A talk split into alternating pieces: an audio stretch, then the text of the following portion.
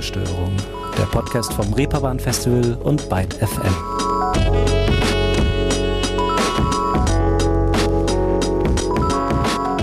Guten Tag allerseits. Schön, euch wieder eine Runde im Ohr zu sitzen für eine neue Episode Ruhestörung. Und normalerweise ist es ja so, dass ich mir hier immer ein paar spannende Musikerinnen oder Menschen aus dem weiten Feld der Popkultur einlade, mit ihnen über sich und die Welt spreche und sie dabei auch immer ein wenig porträtiere. Aber manchmal gibt es so Leute, bei denen ich mich frage, ob das überhaupt angebracht ist, weil sie zum Beispiel unlängst eine derartig große mediale Aufmerksamkeit erfahren haben, dass die ja, Notwendigkeit einer solchen umfassenden Vorstellung irgendwie geradezu hinfällig erscheint. Ich meine, gibt es irgendjemanden, bei dem es jetzt nicht gleich klingelt?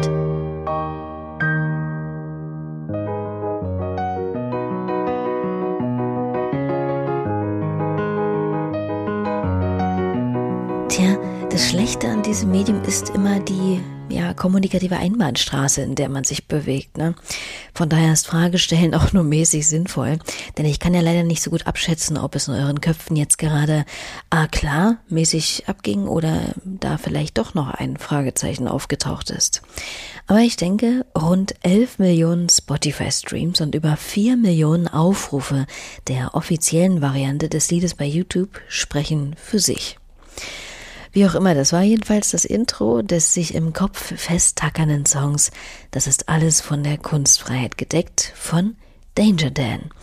Und mit genau diesem gewinnenden Menschen habe ich mich im Vorfeld dieser Ausgabe zusammengezoomt und mal nicht nur über seine aktuelle Musik, sondern auch zum Beispiel über ganz, ganz schlimme, selbstverschuldete Bühnenmomente, gewitzte Hochstapelei oder Zitate von Lenin gesprochen. Und da ich gerade bei Lenin-Zitaten bin, der sagt ja, glaube ich, auch mal, wer konsumiert, sollte auch abonnieren. Naja, hat er natürlich nicht wirklich gesagt, aber der Grundgedanke ist trotzdem gut. Sollte euch dieser Podcast hier gefallen, dann bringt das gern mal in irgendeiner Form zum Ausdruck, in einem Abo-Kommentar oder einer Bewertung, denn damit unterstützt ihr dieses Format und fördert natürlich auch die Reichweite der guten KünstlerInnen, die hier mit dabei sind. Spasiba und nun zu Daniel, aka Danger Dan. Ich bin Leonie Möhring und das hier sein bereits angeteaserter Hit. Also jetzt mal ganz spekulativ. Angenommen, ich schriebe mal ein Lied, in dessen Inhalt ich besänge, dass ich höchstpersönlich fände, Jürgen Elsässer sei Antisemit. Und im zweiten Teil der ersten Strophe dann würde ich zu Kubitschek den Bogen spannen. Und damit meinte ich nicht nur die rhetorische Figur, sondern das Sportgerät, das Pfeile schießen kann. Juristisch wäre die Grauzone erreicht, doch vor Gericht machte ich es mir wieder leicht. Zeig mich an und ich öffne einen Sekt, das ist alles von der Kunstfreiheit gedeckt. Auszug aus Das ist alles von der Kunstfreiheit gedeckt. Das Lied, mit dem der Aachener Musiker, der ansonsten maßgeblich als Mitglied der Antilopen Gang bekannt ist, wie eingangs schon erwähnt, für einen ganz schönen Wirbel gesorgt hat. Ich weiß nicht mehr genau, wie da die Chronologie war, aber spätestens nach seinem Auftritt bei Jan Böhmermann im ZDF-Magazin Royal gemeinsam mit dem irreguten Pianisten Igor Levitt berichtete gefühlt jede große und kleine deutsche Zeitung von ihm und dem Song und wollte den politisch provokanten Inhalt, die Entstehung und Umsetzung dieses satirischen Konjunktivfeuerwerks erläutert bekommen wie er hier in kabarettistischer Manier Staatsapparat und Kader der neuen Rechten kräftig den Handschuh ins Gesicht klatscht und dabei die Grenzen des juristisch sauber Sagbaren auslotet, wehte ganz offensichtlich mit Schwung unter alle Schals des Kulturestablishments und in die offenen Ohren eines breit gefächerten Publikums. Ich bin bei meinen Vorbereitungen gar nicht fertig geworden beim Sichten der ganzen Artikel und dachte wirklich kurz, soll ich den überhaupt noch fragen, ob er hier mitmachen und mit mir reden will? Ich meine, hat man nicht irgendwann auch mal keine Lust mehr, irgendwelchen fremden Menschen nach so einem wahnwitzigen Marathon Fragen zu beantworten? Ist ja nicht so, dass er Politiker oder Coach oder sowas wäre, sondern Musiker. Also ich hätte das jedenfalls total verstanden, aber Daniel nahm mir da ganz schnell den Wind aus den Segeln. Nö, ich, also heute habe ich Lust, mich zu unterhalten und Mach dir da keine Sorgen.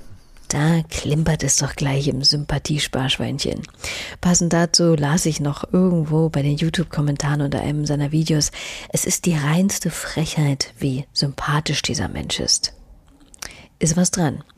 Ich wollte ungeachtet dessen trotzdem gern mal wissen, wie es ihm denn gerade geht. Denn so ganz ohne war der ganze Rummel ja bestimmt sicher nicht. Wenn ich jetzt so ganz aufrichtig antworten soll, dann muss ich noch mal selbst nachdenken, aber ich glaube gut.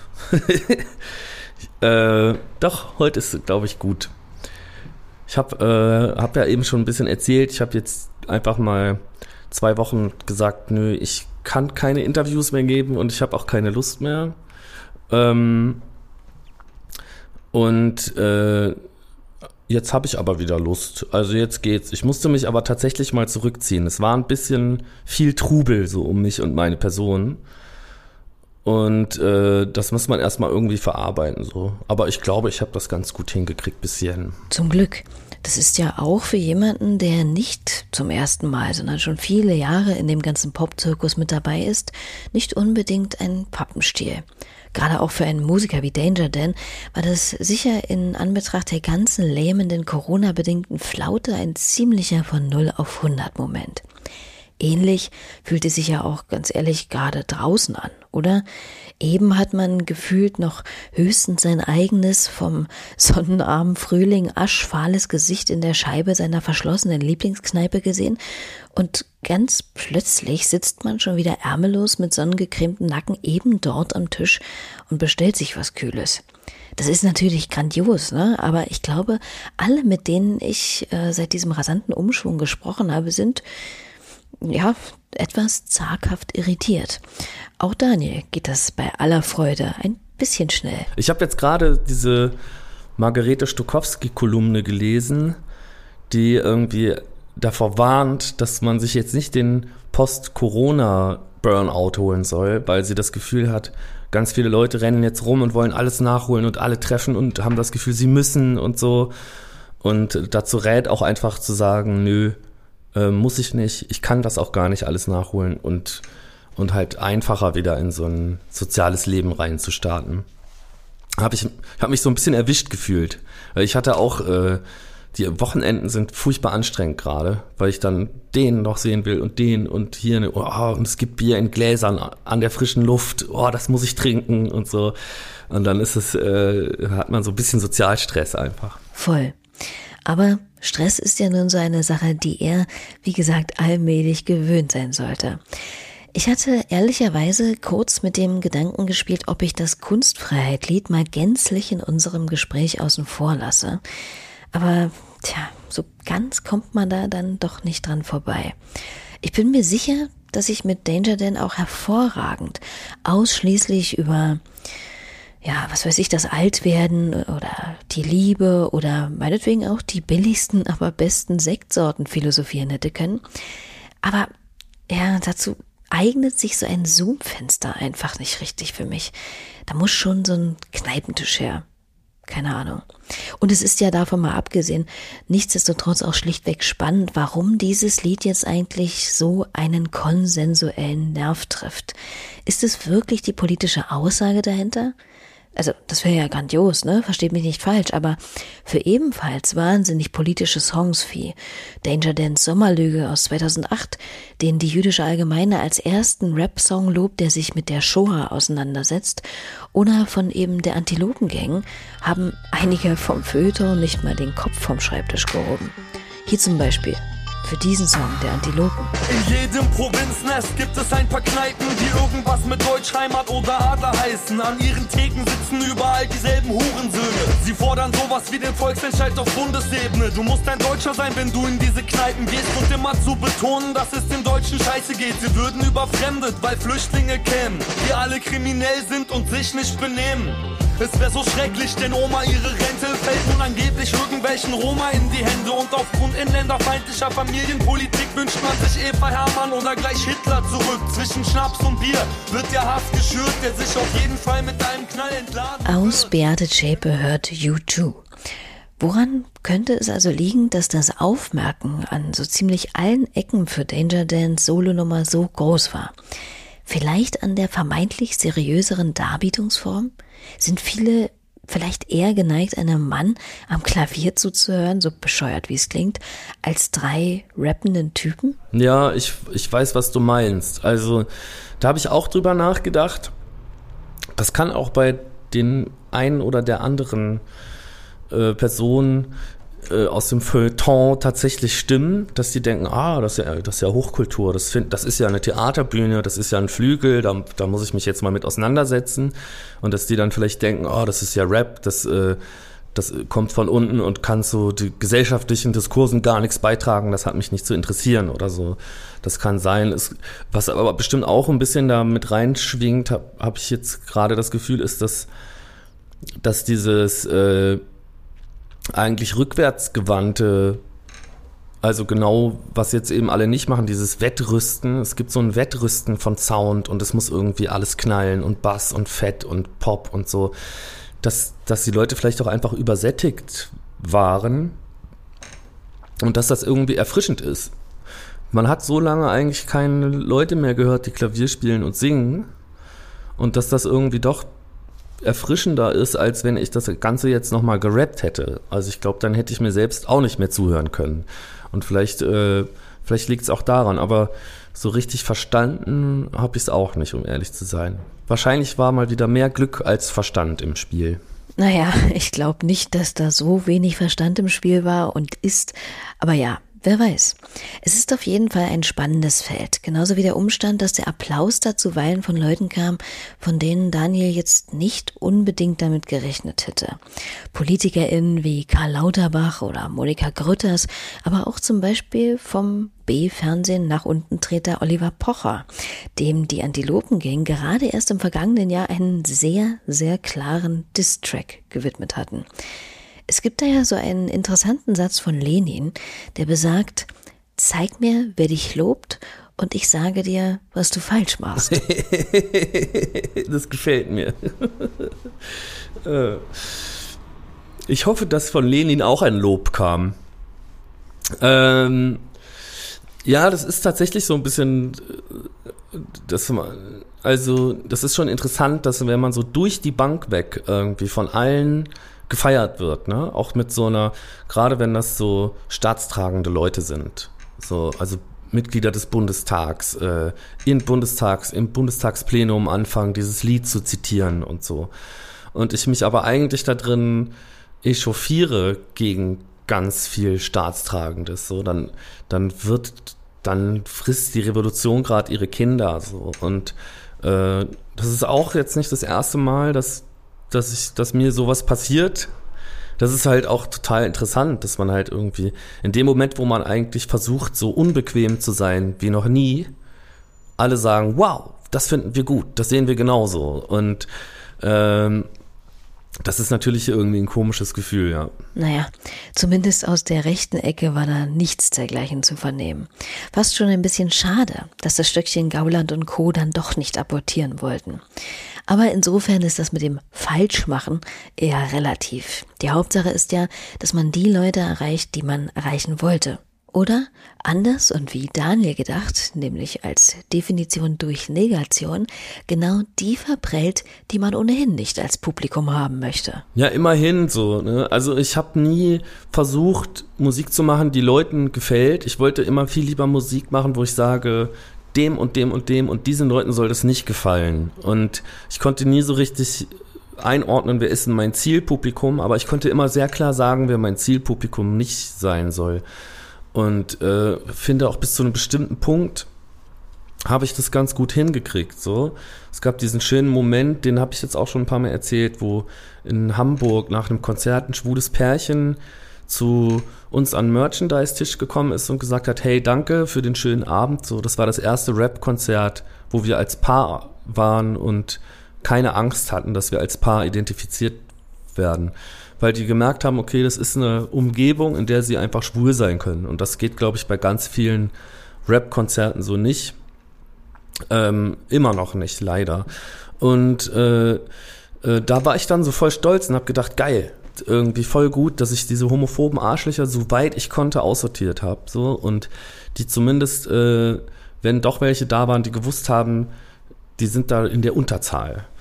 Und ich hoffe, dass ich jetzt mit diesem Klavieralbum, dass er wirklich so in alle Bereiche vorgedrungen ist. Also ich habe so das Gefühl, es gibt keine Tageszeitung, die nicht darüber geschrieben hat, so dass ich das, dass ich das Publikum da nicht so verwässert habe. Also ich habe schon fast ein bisschen Angst äh, davor, auf Tour zu gehen und dann festzustellen, oh, ach, ihr seid jetzt die Neuen.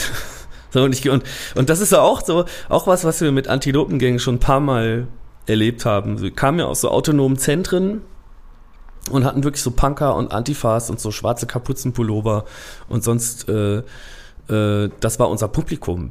Und, und dann sind wir irgendwann so in die etwas größeren Clubs umgezogen und es kam irgendwie auch noch so Studentinnen, Studenten und so dazu. Dann war das schon so, ähm, das hat wirklich zu Problemen geführt. Also zum Beispiel, dass jemand, der in, im autonomen Zentrum Pogo gelernt hat, ja, der weiß, äh, was passiert, wenn so ein Moshpit geht, so. Ja. Und es gab dann einfach Leute, so Kids, die einfach das zum ersten Mal erlebt haben, die so vorne in der Bühne standen und wollten diesen Hip-Hop-Roboterarm-Tanz tanzen.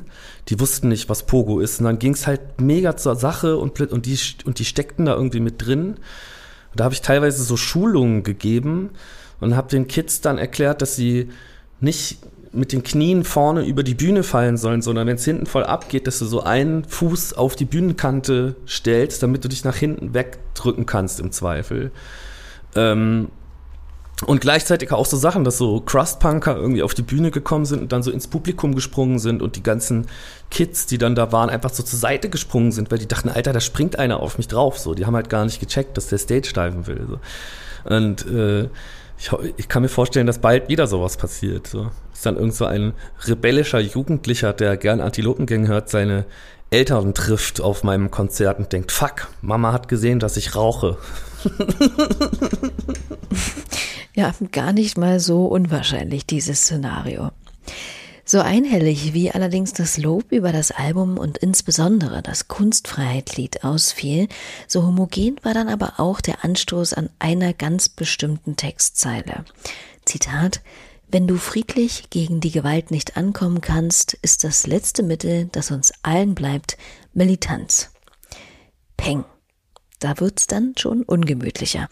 Nun hat Danger Dan schon ausufernd allerorts erklärt, dass er grundsätzlich Pazifist sei dass er von körperlichen Auseinandersetzungen geradezu Magenkrämpfe und Albträume bekommt und keineswegs grundsätzlich zu Gewalt aufrufe, aber eben die Notwendigkeit sehe, für Frieden, Gerechtigkeit und Zivilcourage zu kämpfen. Und dass das manchmal vor rassistischen, wütenden, aggressiven äh, Mistgabelschwingern nicht mit freundlichen Worten funktionieren kann, ist im Grunde genommen auch kein Geheimnis. Was mich vielmehr bewegt und nicht erst seit dem Diskurs um Danger Dan Song ist, wie man aber generell mit lupenreinen Faschisten umgehen sollte und ob es der richtige, beziehungsweise was ist schon richtig, der erfolgsversprechende Weg in eine bessere Welt ist, zu sagen, mit euch rede ich nicht. Punkt.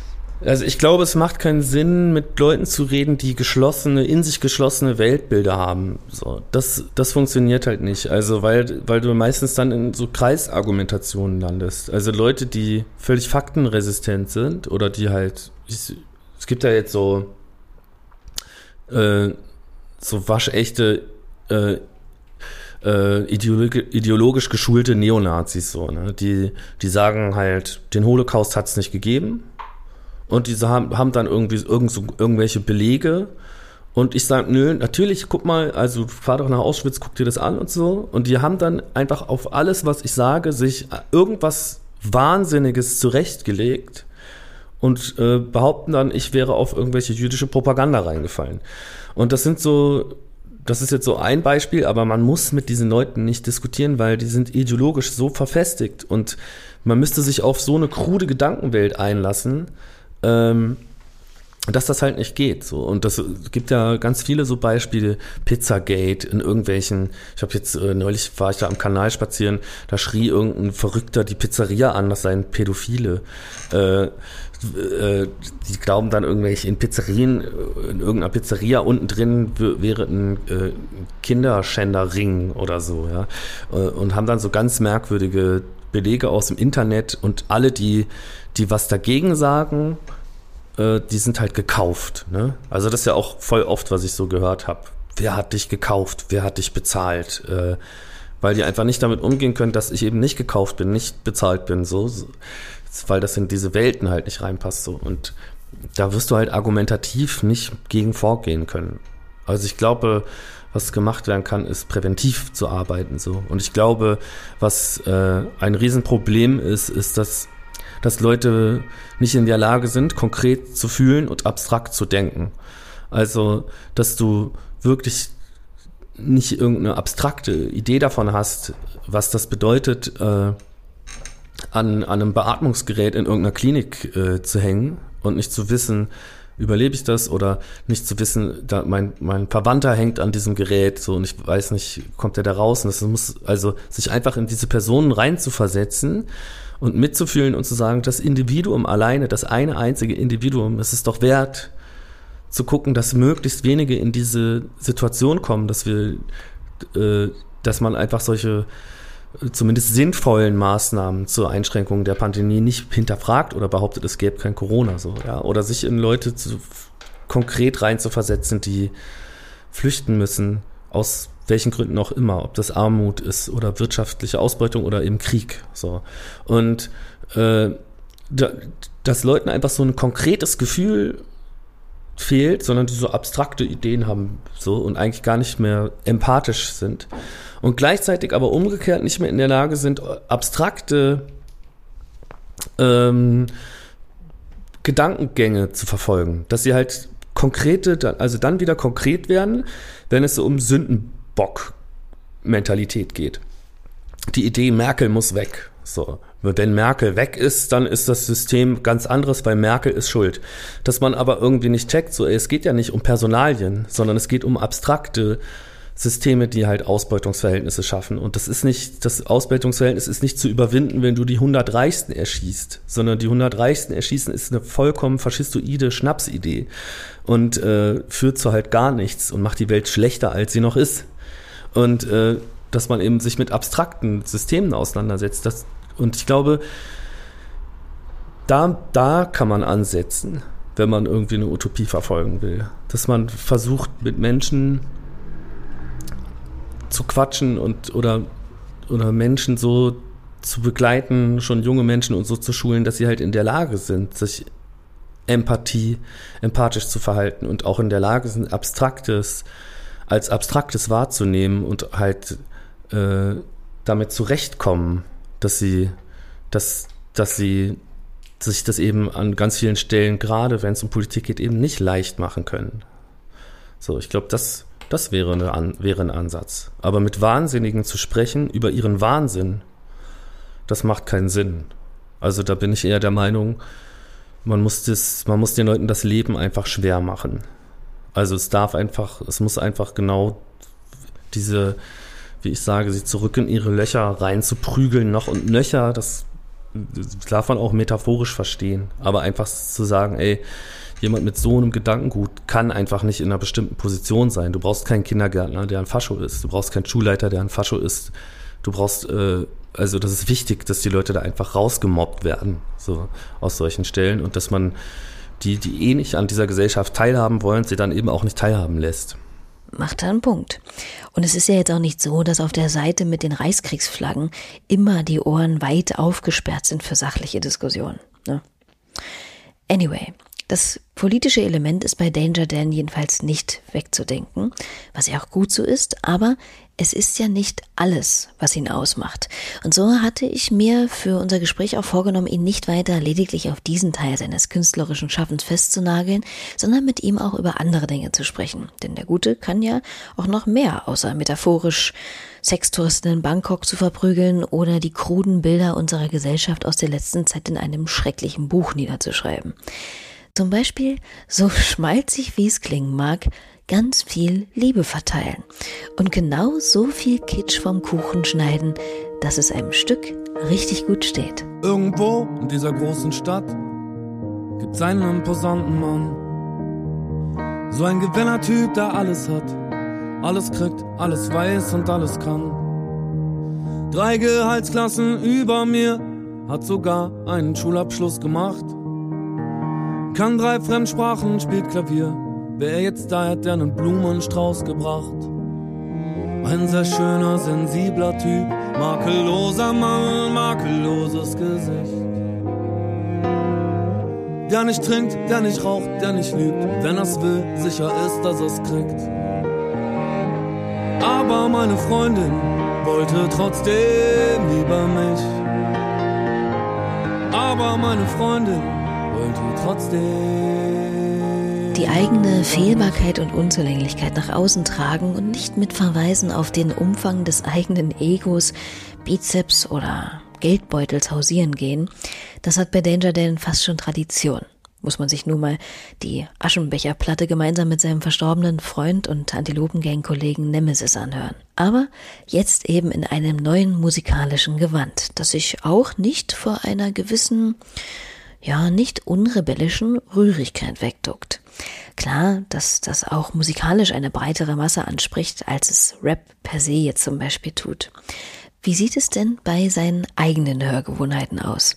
Laut einer Aussage in einem Interview, das ich gelesen habe, hat er immer Musik zu hören versucht, die den meisten nicht gefiel. Stimmt das?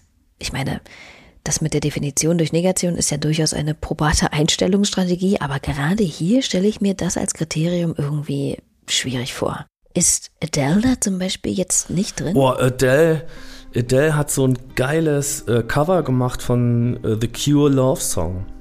Das finde ich zum Beispiel richtig geil. Also, und das gefällt, glaube ich, auch allen. Also, ich glaube, da habe ich in irgendeinem Format mal wieder mich mega cool gefühlt und gedacht, so, ich höre doch keine Musik, die allen gefällt und so. Nee, das stimmt nicht. Natürlich höre ich äh, die Adele-Version von The Cure Love Song. Das ist richtig geil.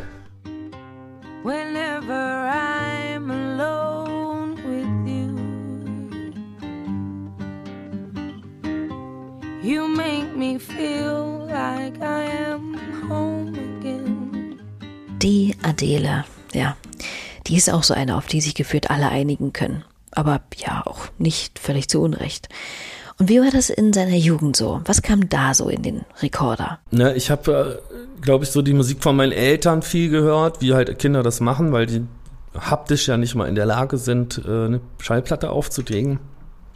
Aber ähm, und habe dann irgendwann so in, dem Alter, wo man so seine Primärgruppen auch so ein bisschen wechselt und anfängt, sich so eigene Musik zu hören, was ja auch oft mit Abgrenzung zu tun hat, da habe ich so alle möglichen Versuche gewagt, bevor ich äh, beim Rap gelandet bin und beim Hip-Hop, was ich viel gehört habe.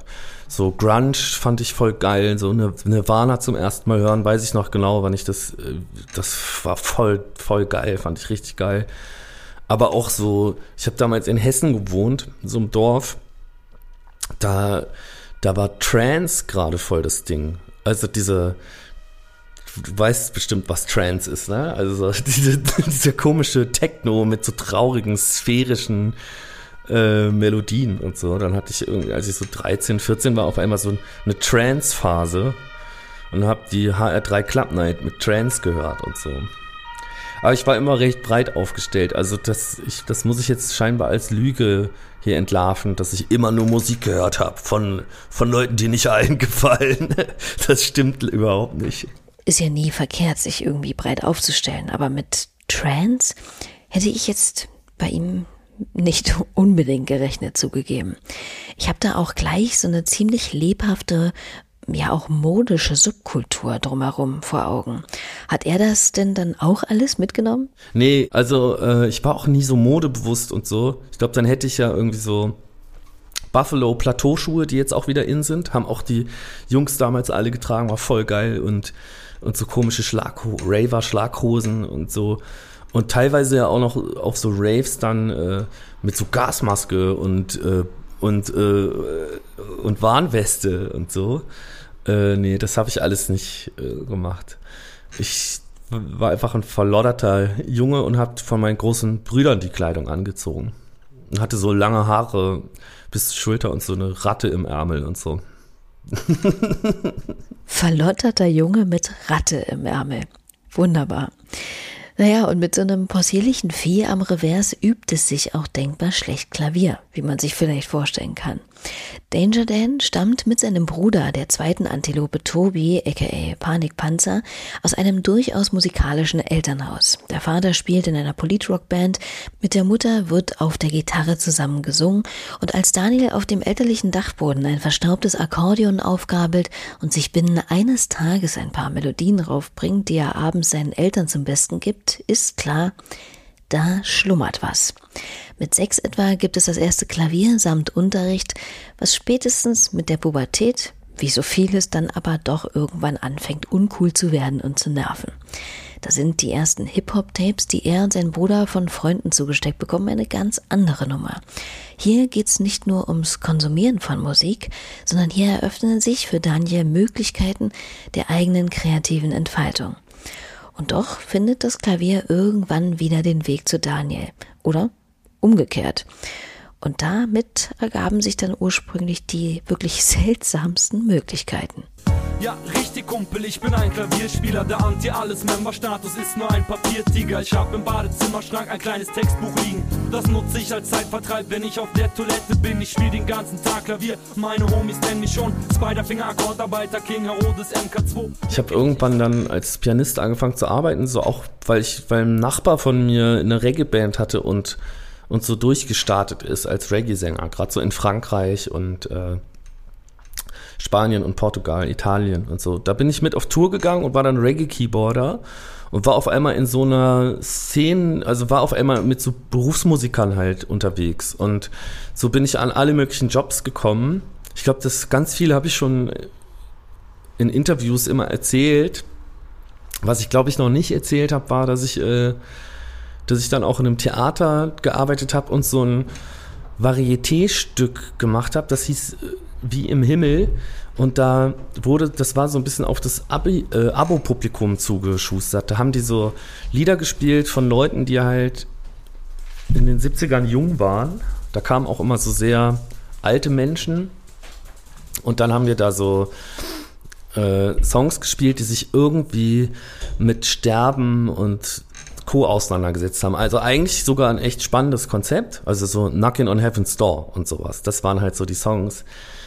Ähm, und da saß ich dann da so mit so einer, mit so einem Rüschenhemd und hab dann so Knockin' on Heaven's Door gespielt und die Schauspieler haben gesungen und das ganze Publikum war voller äh, Omas und Opas, ja, und irgendwann kam so ein Glitzervorhang runter.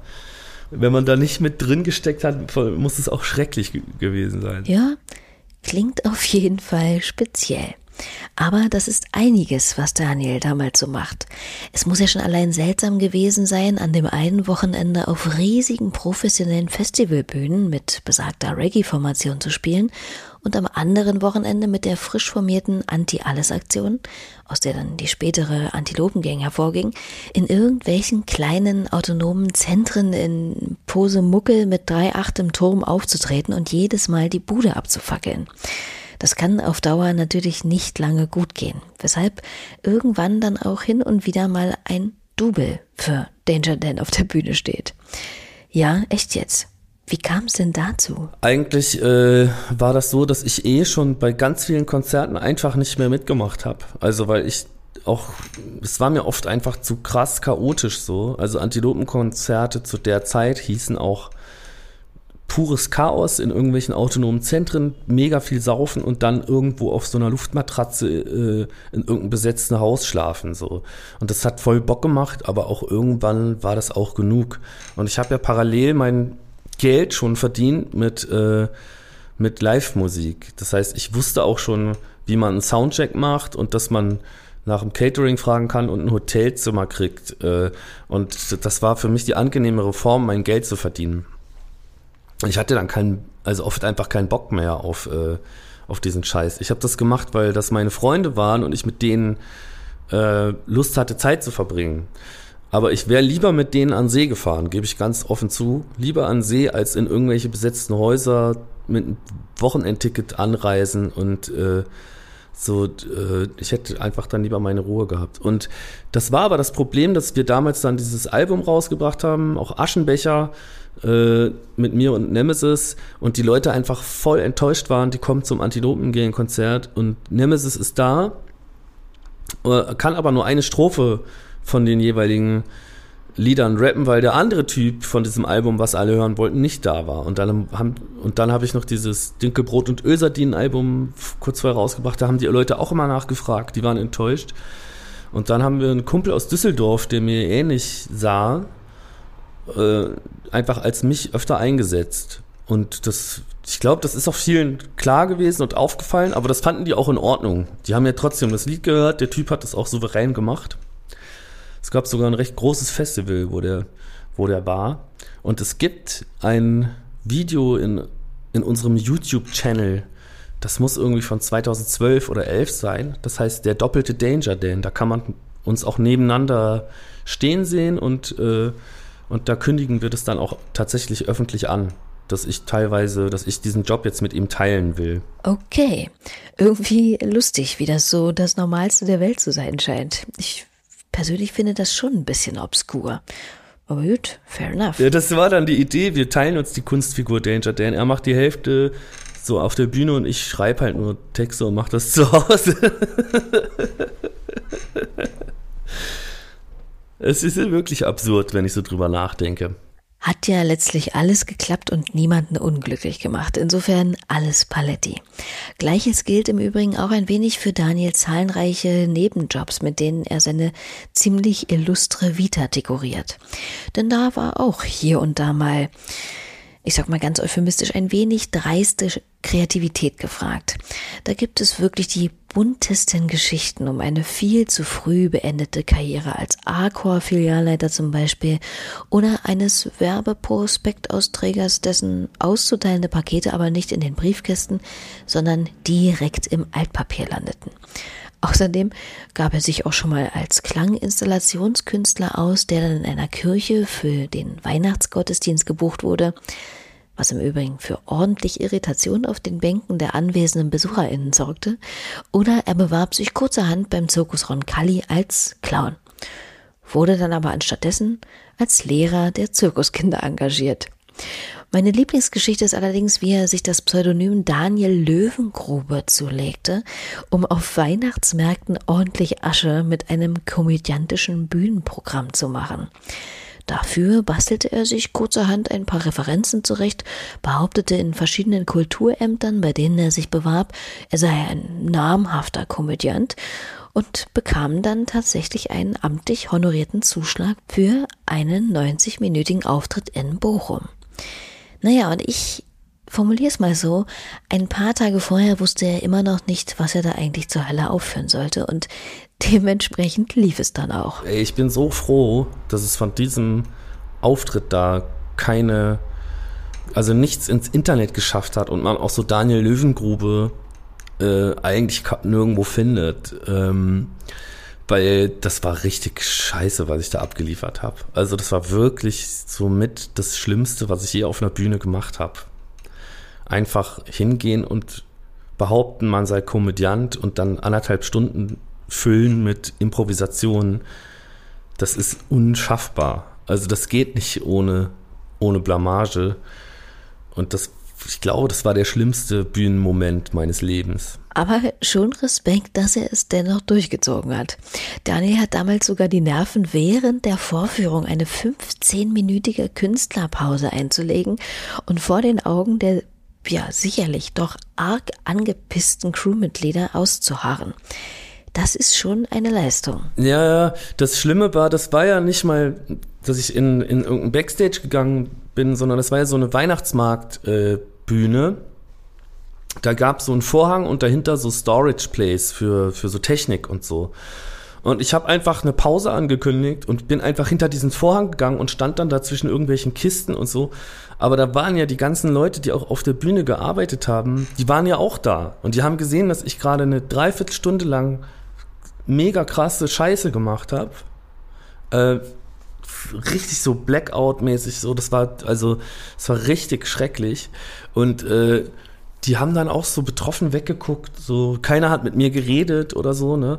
Also man, also was sollen die denn machen? Die haben auch nur gemerkt, so Alter, hier läuft was mega schief, so kann, und den kann man ja auch nicht drauf ansprechen. Und ich weiß noch, wie ich da saß und dachte so, ey, ich renne jetzt einfach auf die Bühne, reiß die ganzen Kabel aus meinem Keyboard, die kann ich ja ersetzen und lass alles liegen, mein Keyboardständer und so, nur das Keyboard, das, das war mir zu wertvoll, dann nehme ich das unter meinen Arm und renn einfach weg. Das war so, das war so der, der Gedanke, den ich hatte. Und dann dachte ich so, nö, das, ich ziehe das jetzt durch, ey, noch eine halbe Stunde. Ich habe eine Viertelstunde Pause gemacht und dann eine halbe Stunde Bob Marley Songs auf dem Klavier gespielt. Äh, und dann bin ich gegangen. Und dann habe ich von dem Geld bin ich dann mit meiner damaligen Freundin in Urlaub geflogen. Und dann, da war dann eh alles vergessen. Auf der anderen Seite der Erdkugel. Na, zum Glück. Wenn man das alles so hört, fragt man sich allerdings schon, ob an Danger denn da vielleicht ein kleiner Hochstapler verloren gegangen ist, oder? Ja, das stimmt. Also ich habe übelst viele Sachen.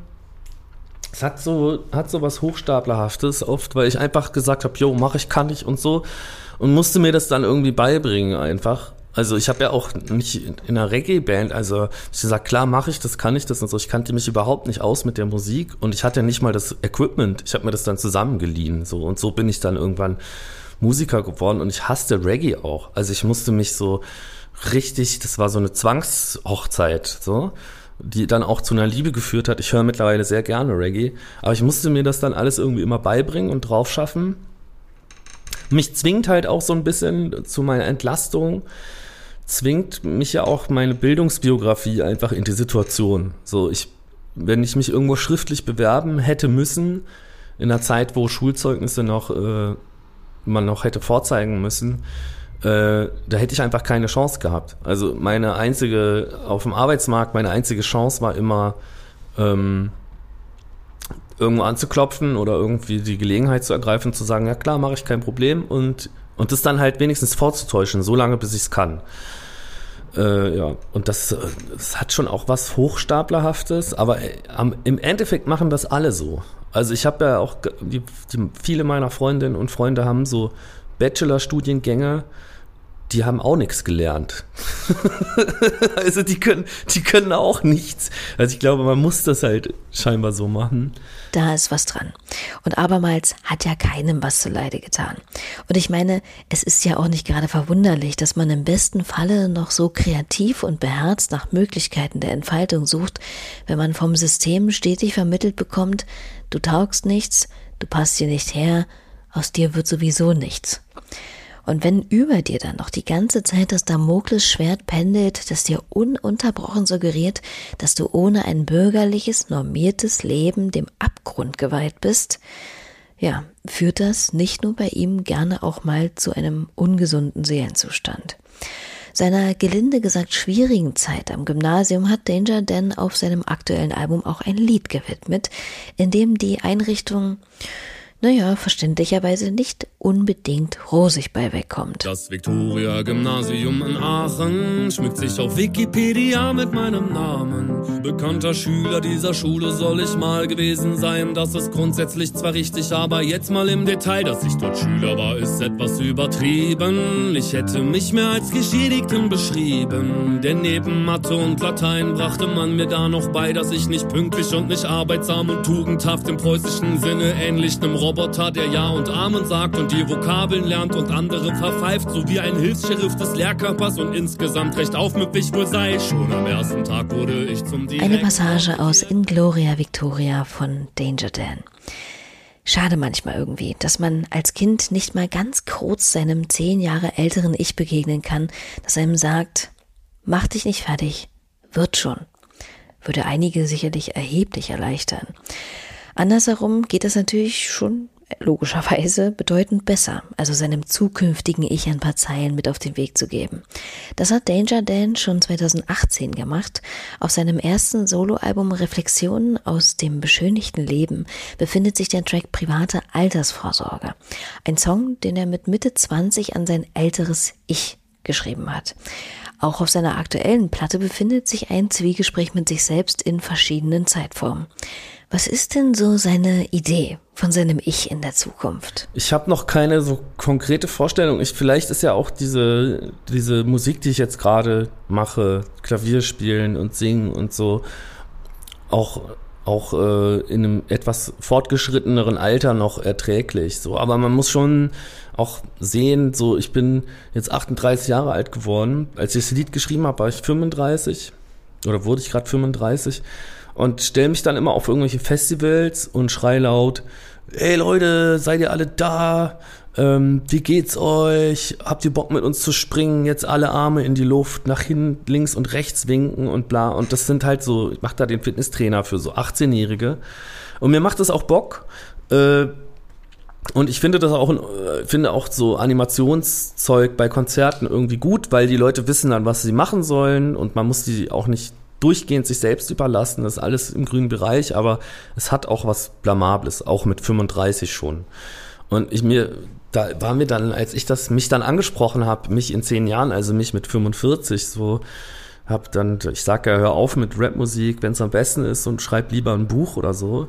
Und das sehe ich auch so. Also ich glaube, ich will nicht so der jung gebliebene, uncoole Typ sein, der halt nicht genau weiß, wie er die neuen Mode-Slang-Wörter drippt, sondern äh, der äh, und, und, dann, und dann da immer noch sagt, winkt eure Arme von links nach rechts. So, das, das geht. Also ich, so jemand wie Trettmann, ist ja auch nicht der Jüngste, so, der kriegt das voll gut hin, finde ich.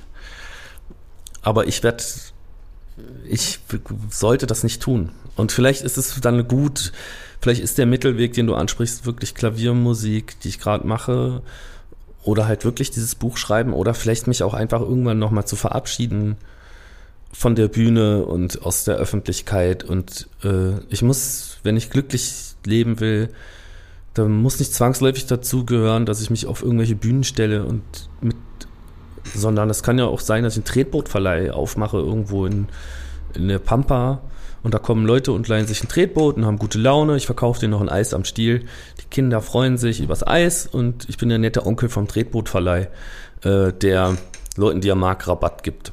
So das könnte ich mir vorstellen, dass das auch ein Lebensentwurf wäre.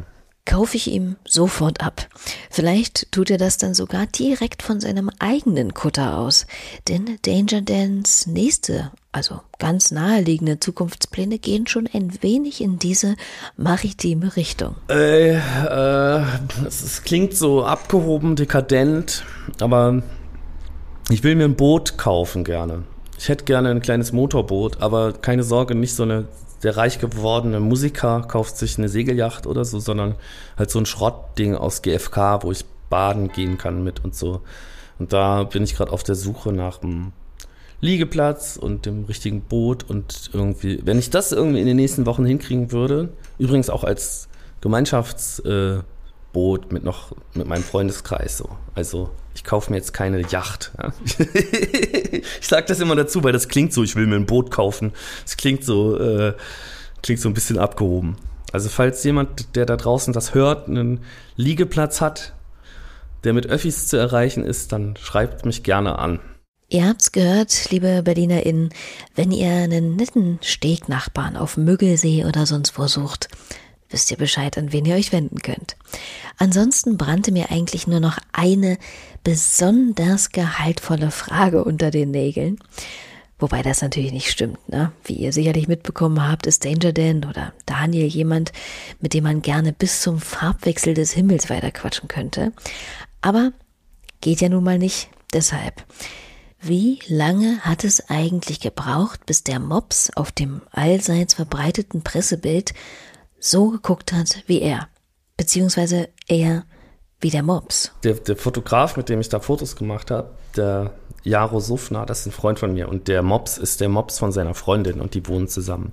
Und der war eh die ganze Zeit da und ist ins Bild gerannt. Und äh, der ist aber total süß und der guckt immer so süß. Und das war ein Zufall, dass wir eh beide immer diesen Blick haben. Also der, der, der, guckt automatisch immer so und ich auch. Also ich gucke auch so, wenn es mir mega gut geht. Ich kann nur gucken, wie ich identifiziere mich auch viel mehr mit Hunden als mit Menschen tatsächlich. Na bitte, ist das wohl wichtigste Mysterium nun auch geklärt. Bleibt mir nur noch, mich herzlichst bei Danger Dan für seine Zeit und das nette Gespräch zu bedanken und bei euch selbstredend fürs Zuhören, Abonnieren, Weiterempfehlen oder Bewerten von Ruhestörung. Wir hören uns nächste Woche wieder und enden möchte ich mit einer Liedempfehlung, das mir die ganze Folge schon nicht so richtig aus dem Kopf geht und gegen das Daniel bestimmt auch nichts zum Abspann hier hat. Es stammt von Barbara Peters und Georg Kreisler und heißt Wir sind alle Terroristen. Tschüss. Wir sind doch alle, alle, alle Terroristen. Es lebt in ganz Deutschland kein Demokrat. Wir sind Terroristen gegen die Frauen, gegen die Kinder, die uns vertrauen, aber nicht einer gegen den Staat. Die meisten schreien schon früh am Morgen. Na, was ist denn? Warum funktioniert nichts? Ist dann keiner auf Draht? Wir sind Terroristen gegen die Liebe, gegen die Faulenzer, gegen die Diebe, aber nicht einer gegen den Staat.